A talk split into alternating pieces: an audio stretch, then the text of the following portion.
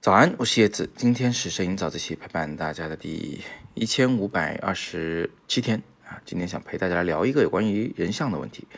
好久没有聊过人像摄影啊，那这次想聊呢是有个起因。有一位学员呢，他在谈起人像摄影的时候，似乎是有一点点的障碍啊，他的审美上呢会倾向于保守，嗯。还不能用保守来形容，我觉得它是一个瓶颈，是需要去克服的一个问题。到底是怎么回事呢？呃，其实是这样的，就比如说啊，呃，他看到一张这样的头发比较乱的照片的时候，随随风飘扬的头发的时候，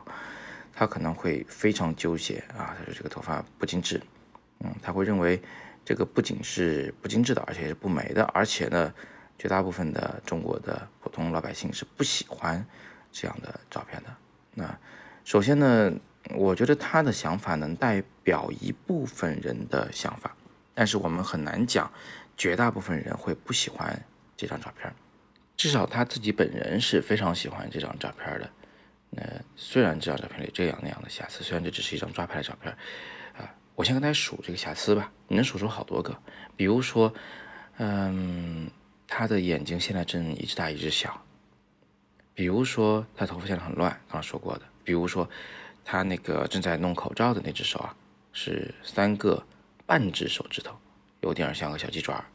下边那只手呢，有过分用力的握紧相机，导致那个手的骨头啊，呃，还有上面的那些皮肤啊，都过于紧张，感觉不够放松，不够自然啊。你能数出很多很多这样的缺点来，但是它有一个优点，就是它自然而且自由。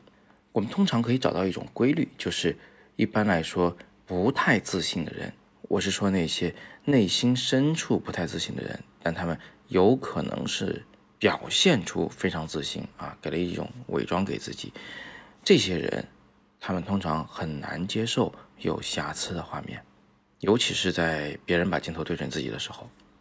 呃，但是非常自信的人，他们通常。只要那个画面的整体的大的效果，要那种感觉，不会去讲究这些小小的细节。我一直觉得我们自己的整个民族的自信啊还不够啊，所以你会发现我们这个整体确实比较偏好于所谓的完美的画面，尤其是那些没有经过任何美学训练的啊那些普通人，他们就希望头发是一丝不苟的，画面中找不出任何的问题来。但是啊。随着社会的发展，啊，国力越来越强盛，我们的民族自信呢也在提升，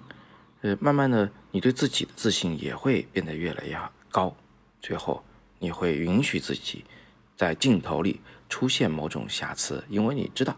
我那个缺点，它是我的一部分，而且它无伤大雅，我就是这样，我不需要伪装，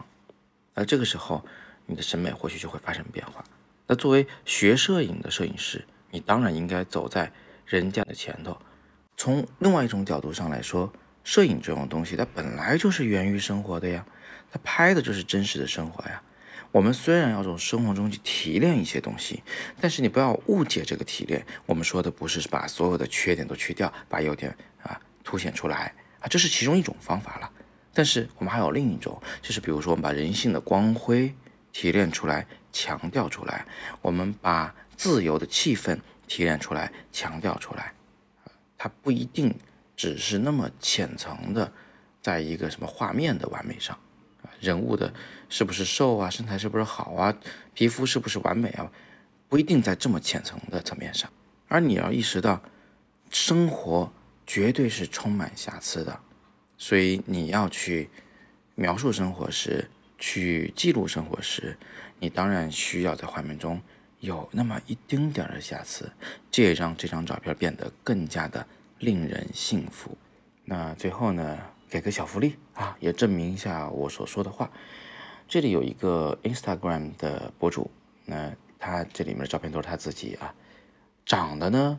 不能说是十分完美，